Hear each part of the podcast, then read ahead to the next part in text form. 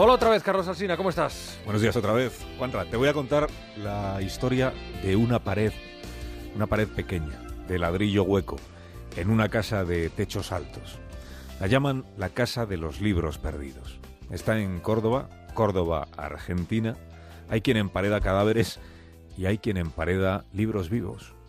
Ana Gerchunov tiene ahora 51 años. Es periodista, trabajó en la radio, trabajó en la televisión, trabajó en publicidad y últimamente trabaja en un gabinete de prensa. De la casa en que pasó su infancia, recuerda sobre todo tres momentos. Tres días, dos de un mismo año y el tercero de muchos años después. Tres días, uno para reír, uno para temblar, uno para llorar. El primero fue el de reír.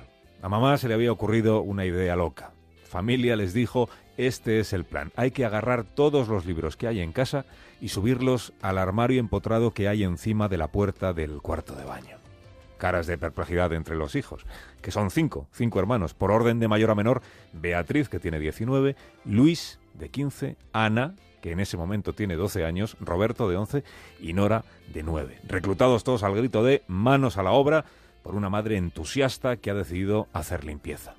¿Y papá no piensa participar en esta misión tan rara? Naturalmente que sí, papá el primero, que para algo casi todos los libros que hay aquí son suyos, y se los ha leído casi todos. No tiene que quedar ni un solo libro a la vista. El papá se llama Salomón, aunque en el barrio lo llaman Gerchun, por el apellido Gerchunov. Trabaja de abogado laboralista, o como él dice, defiende obreros, y milita en el Partido Comunista. En la primavera de 1977. Es la Argentina que ahora gobierna la Junta Militar de Jorge Rafael Videla. Es la Argentina de la represión. La madre Eva, que es arquitecta, anima a los críos a transportar los, libros en cadena, de mano en mano por el pasillo y hacia arriba, donde los más pequeños los van apilando. Aprovechad bien el espacio que tienen que caber todos, los libros y todos estos papeles que vuestro padre también tiene aquí en casa. Los chavales se lo pasan en grande. Nos divertimos mucho, recuerda tantos años después Ana. Mi hermano Luis reía, mi hermano Roberto hablaba sin parar.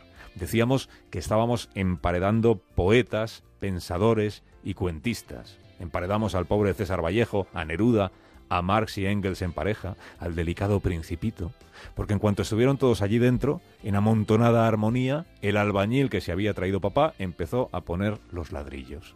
Donde había un armario, dejó de haberlo. Ahora era un nicho tapiado, todos allí dentro y callaos como una tumba, los libros. El primer día que recuerda Ana fue este, el día de reír. El segundo fue el día de temblar. Fue el 26 de mayo de 1977, la tarde de ese día. No ha olvidado la fecha. ¿Cómo olvidarla? Los cinco hermanos estaban en casa, la madre no, golpearon la puerta, abrió Luis, el mayor, le dijeron que eran la policía, que tenían que llevarse detenido a Salomón Gerchunov. Avisa a tu padre, no tenemos todo el día. Y se lo llevaron. Tal vez tarde en volver, fue lo último que escucharon los hijos. Tal vez tarde en volver. De repente en la casa ya no había biblioteca, ya no había padre y ya no había risas. Volverá, pensaba cada uno de los hijos en silencio cuando empezaba cada nuevo día, seguro que será hoy cuando vuelva. Quisieron creer que podían seguir haciendo vida normal, sin padre de momento, y con una madre rota, una madre que entró en el túnel de la depresión, como recuerda Ana. Un túnel del que tardaría mucho en salir. A los cinco hermanos, a los Herchus, les tocó buscarse la vida. En casa ya no entraban sueldos, no había plata para ir a hacer la compra. Les salvó que don Hugo, el dueño del almacén de alimentación, les abriera una cuenta de crédito aun sabiendo que nunca pagarían. Porque todos en el barrio en aquel momento pensaban que Salomón no regresaría jamás. Desaparecido era la palabra temida. Desaparecido. Un muerto al que no poder enterrar. Ana lo piensa, ahora que han pasado casi 40 años, y se tira de los pelos. Dice, ¿cómo pudimos hacer una fiesta? El día que a la madre le contó una amiga que Salomón estaba preso en la cárcel de San Martín. Festejaron que el padre se consumía en una celda. Naturalmente que sí. Lo festejaron, celebraron que todavía estaba vivo. Vivo, encerrado y torturado. No solo eso, dice Ana. La dictadura no solo lo torturó, lo humilló, lo hambreó, lo picaneó. En San Martín, en La Perra, en La Plata, en Caseros, una cárcel tras otra, cautivo y maltratado cuatro años. No solo eso, dice Ana. La dictadura también fue matando a mi mamá. Perdida la razón, desorientada en su túnel, hospitalizada cuando se hizo necesaria la atención psiquiátrica. Para entonces ya había tenido que vender la casa, la casa de la infancia, con aquel escondite lleno de libros de poetas, de rojos y de poetas rojos. De las torturas a que fue sometido el padre no supieron hasta muchos años después, porque él cuando lo soltaron no quiso hablar de nada de ello. No era el abogado comunista que regresaba a hacer política, era el padre que volvía a intentar reconstruir su familia. Lo intentó, intentó recuperar la casa, y cuando el dueño nuevo se negó, intentó que al menos le dejara sacar los libros de la casa, y también se negó. Y entonces él les dijo a los hijos, se acabó, cerremos acá esta historia y sigamos viviendo. Y estuvieron todos de acuerdo en hacerlo, en seguir viviendo sin mirar atrás. 26 años pasaron. Los padres de Ana ya habían muerto, cuando una compañera de trabajo un día le dijo, Oye, tú te apellidas Herchunov, ¿verdad? ¿No tendrás alguna relación con la casa de los libros perdidos? Y Ana se quedó paralizada. Sentí que se me detenía el corazón, rompió a llorar.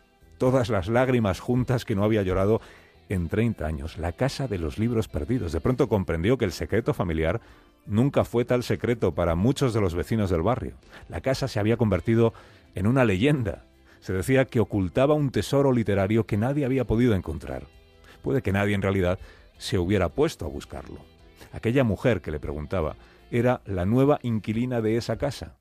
Le habían contado la historia y le habían enseñado las fotos de la familia que la habitó.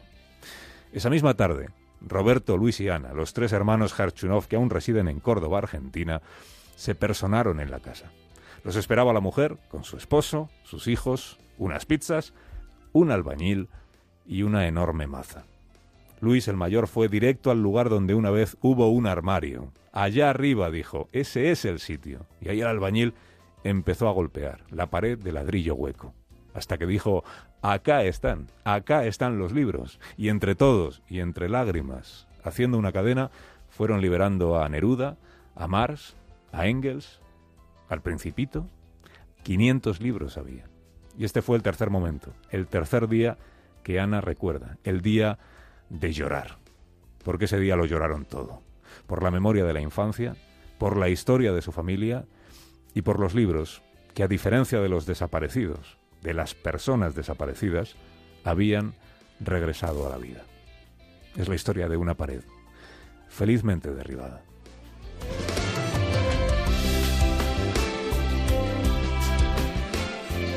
El tintero de Carlos Alsina. Gracias, Carlos. Hasta mañana. Hasta mañana, Juanra. Más de uno.